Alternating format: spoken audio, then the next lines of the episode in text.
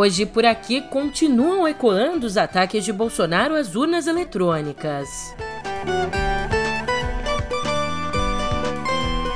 Em reação à fala do presidente, Estados Unidos declaram que as eleições brasileiras servem como modelo para o mundo.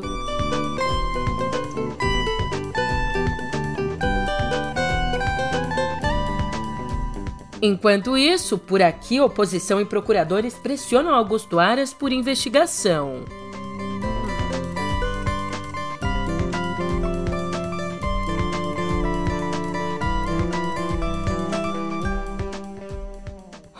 Ótimo dia, uma ótima tarde, uma ótima noite para você. Eu sou a Julia Kek e vem cá, como é que você tá, hein? Quarta-feira, dia 20 de julho, uma pergunta para você. O que você tava fazendo há 20 anos? Ali, aquele dia, se alguém te dissesse que em 2022 abriríamos o noticiário com informações sobre uma ameaça golpista, você acreditaria? Pois você pode acreditar, porque agora eu te conto tudo sobre essa nossa realidade no pé do ouvido.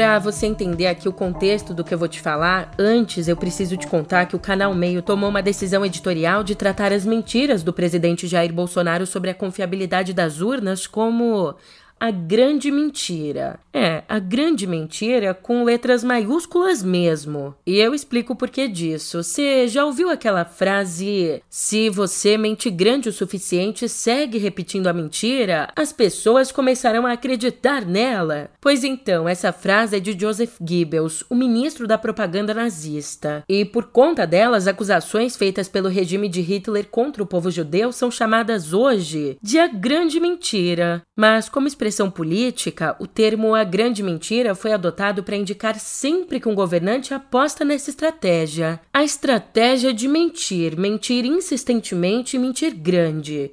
Então é assim que a partir de agora trataremos aqui no meio a posição de Bolsonaro diante do sistema eleitoral brasileiro. Dito isso, vamos às notícias. Veja só, sim, aconteceu aquela reunião vexatória onde Bolsonaro tentou vender aos embaixadores sua grande mentira. Mas pelo menos um dos governos representados no evento não comprou as denúncias infundadas e deixou isso bem claro.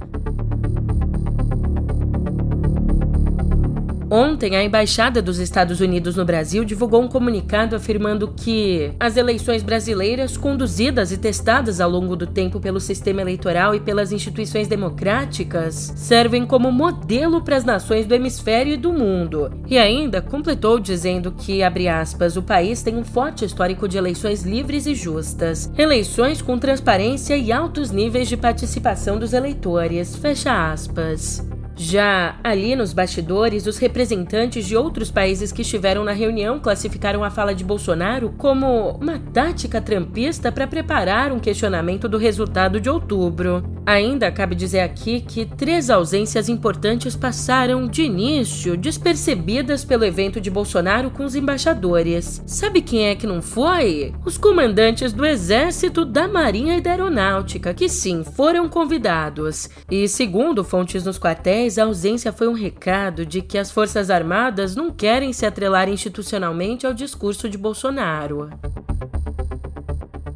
Aliás, também ontem, 43 procuradores federais dos 26 estados e do Distrito Federal enviaram ao Procurador-Geral da República, ao Augusto Aras, um pedido de investigação contra o presidente. Eles afirmam que Bolsonaro afronta e deprecia a liberdade democrática com um claro propósito de desestabilizar e desacreditar o processo e as instituições eleitorais. Além disso, em um outro comunicado, a Associação Nacional dos Procuradores da República afirmou que, abre aspas, o atentado em curso ao processo processo democrático é uma afronta ao país e a seus cidadãos. Fecha aspas. Mas ó, vou te dizer que a cadeira tá confortável. Deve ser aí uma cadeira bem acolchoada, com encosto e todos os privilégios, digo, todos os acessórios que você pode imaginar, porque não existem indícios de que Aras vá levantar ou desengavetar qualquer papelzinho que seja para mudar a política de blindagem de Bolsonaro. Vamos então agora conversar ao vivo com o Procurador-Geral da República, Augusto Aras. Procurador, nós valorizamos muito a sua presença aqui nos nossos estúdios na Avenida Paulista e damos nosso boa noite. Inicialmente, boa noite, procurador. Boa noite, William. Boa noite, senhoras e senhores telespectadores da CNN Brasil. Nós queremos abordar com o senhor. É... Será que é possível encontrar uma cadeira ergonômica boa tanto para o bolso quanto para a minha coluna nesse cenário de crise que a gente está passando com dólar quase 6 reais? É isso que a gente vai tentar responder hoje. É aquela coisa, Aras tá tão intocado, tão escondidinho, que já pode ser chamado de Procurado-Geral da República. Cadê ele que não faz nada? Ao menos os procuradores que enviaram um pedido de investigação contra Bolsonaro, eles não estão sozinhos. Deputados de sete partidos de oposição entraram com uma petição no Supremo Tribunal Federal para que o presidente seja investigado por Vou até tomar um ar aqui para ter bastante fôlego. Por crime contra as instituições democráticas, crime eleitoral, crime de responsabilidade, propaganda eleitoral antecipada e ato de improbidade administrativa. Poxa, falta mais o quê? Absolutamente nada. E falando em Procurado-Geral da República, quem também tá quietinho, quem também vem guardando um silêncio ensurdecedor sobre a última investida na grande mentira, é o presidente da Câmara, o Arthur Lira, um dos aliados mais próximos de Bolsonaro. Pessoas ligadas a Lira dizem que ele não concorda com as acusações do presidente, mas teme isolá-lo com as críticas, provocando assim uma reação do Planalto. Ah, enquanto a gente escuta aqui o posicionamento de Lira, é, enquanto a gente escuta esse posicionamento, eu te digo que levou quase um ano, mas o YouTube finalmente tirou do canal de Bolsonaro a live feita em 29 de julho do ano passado. Aquela live em que o presidente prometia apresentar provas de fraudes eleitorais, mas que só repetiu as mesmas acusações não comprovadas de sempre. E como hoje eu tô cheia de perguntas, aqui vai mais uma. Você já é um assinante premium do meio? Ah, se você não é, você não sabe o que está perdendo. Além de ajudar a fortalecer o nosso jornalismo, você tem acesso aí a uma série de vantagens, como meio político, uma newsletter semanal de purinha análise política enviada para todos os assinantes. E na edição do meio político de hoje, o colunista Christian Lynch segue dissecando o bolsonarismo, analisando agora sua teoria constitucionalista. Trata-se de um constitucionalismo autoritário que prevê a possibilidade de desrespeito à lei pelo governante sempre que a chamada segurança nacional tiver ameaçada, ou na verdade, a segurança do próprio governo. Daí são duas as técnicas que decorrem dessa ideia: a de segredo de Estado e a de golpe de Estado. Isso te soa familiar? Hum, então não sei não, mas eu acho que é uma boa ler mais sobre o assunto. O link para assinar o Premium tá na descrição do nosso episódio. Agora, imaginando que tudo corra bem, que a gente tem eleições normalmente, é, dá um nervosinho só de pensar nesse. Vamos imaginar? Bom, mas considerando essa hipótese, a gente volta ao noticiário porque a direção do MDB enfrenta agora um movimento capitaneado pelo ex-presidente Michel Temer para adiar a convenção na qual deve ser homologada a candidatura à presidência da senadora Simone Tebet. Ontem mesmo, Temer se reuniu com os representantes da ala que defende o apoio ao ex-presidente Lula já no primeiro turno. Uma ala que é composta principalmente por estados do Norte e do Nordeste. E a proposta que Temer promete apresentar à cúpula do partido prevê adiar a convenção de 27 de julho para 5 de agosto, que é o último dia do prazo legal. Mas no Twitter, pelo menos por enquanto, o presidente do MDB, o Baleia Rossi, garantiu que a data original está mantida. E ainda sobre os desdobramentos do assassinato do guarda municipal petista Marcelo Arruda, nós temos a atualização de que o agente penitenciário federal Jorge José da Rocha Guaranho deixou a UTI em que estava internado. Jorge foi quem assassinou Marcelo em Foz do Iguaçu. Com a prisão preventiva decretada, ele continua no hospital da cidade, está consciente e respira sem ajuda de aparelhos. Segundo testemunhas, Guaranho invadiu a festa de 50 anos de Arruda, decorada com temas do PT, gritando: Aqui é Bolsonaro! e atirando. A vítima chegou a revidar os tiros e atingir o matador, que, portanto, segue hospitalizado, mas fora da UTI.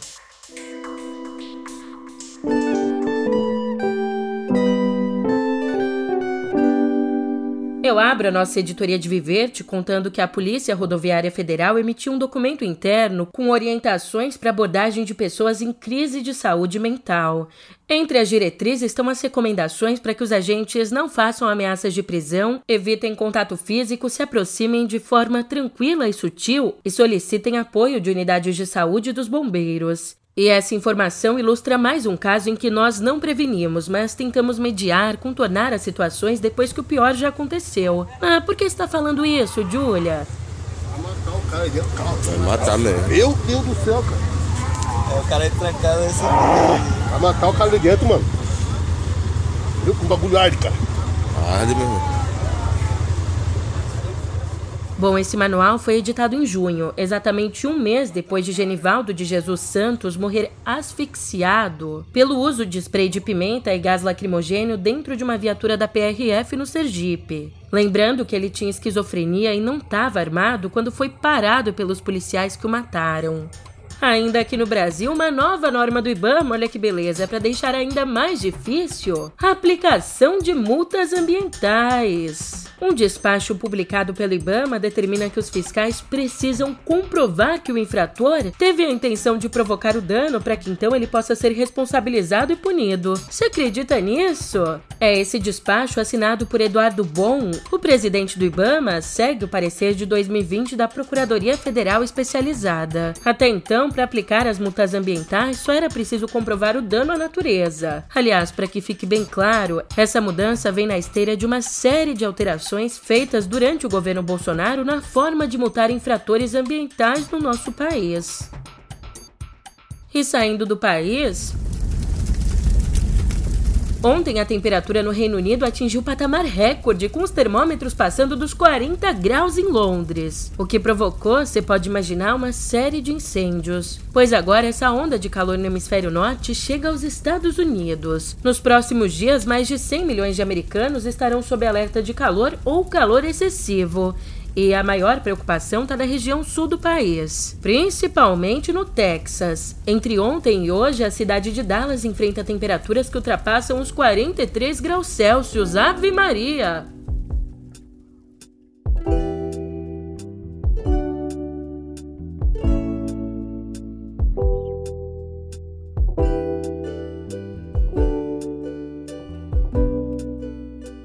Premiado como roteirista em Cannes e diretor no Festival de Berlim, o iraniano Jafar Panahi terá de cumprir seis anos de prisão. Ontem, o governo de Teherã anunciou a prisão que representa mais um aperto do regime dos ayatollahs contra artistas e dissidentes. Lembrando que o cineasta está preso desde o último dia 11, quando foi buscar informações sobre outros dois colegas, dois cineastas detidos, o Mohamed Razuluf e o Mostafa Lemad. De acordo com um porta-voz da instituição judiciária iraniana, Panahi terá de cumprir a pena que foi aplicada por um tribunal de Teherã lá em 2010. Na ocasião, a condenação aconteceu porque ele participou de protestos contra a reeleição do presidente ultraconservador Mahmoud Ahmadinejad.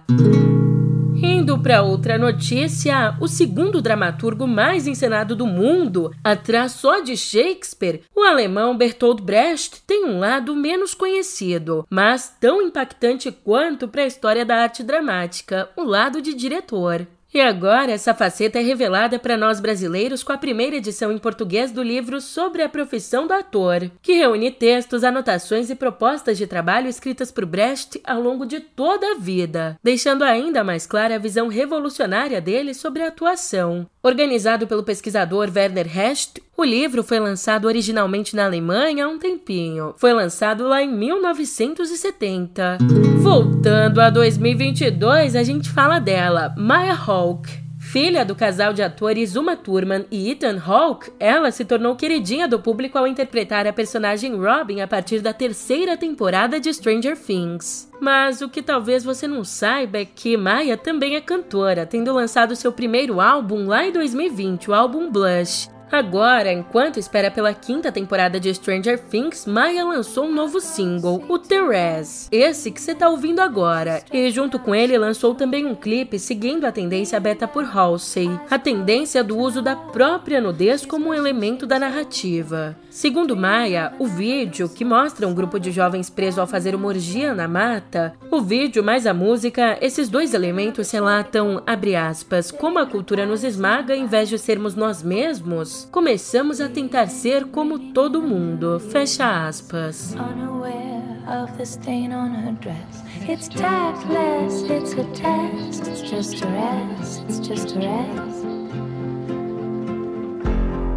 White kitten in the corner, obscene, it really says it all. Milk matches her underwear. Por fim, espaço também por uma despedida. Morreu ontem, aos 93 anos, o escultor americano de origem sueca Claes Oldenburg, um dos expoentes da pop art. A obra dele é caracterizada por esculturas gigantes de objetos comuns, como prendedores de roupas, batons, entre outras coisas. E como ele explicou numa entrevista ali, nas palavras dele, minha intenção é fazer um objeto cotidiano que escape da definição.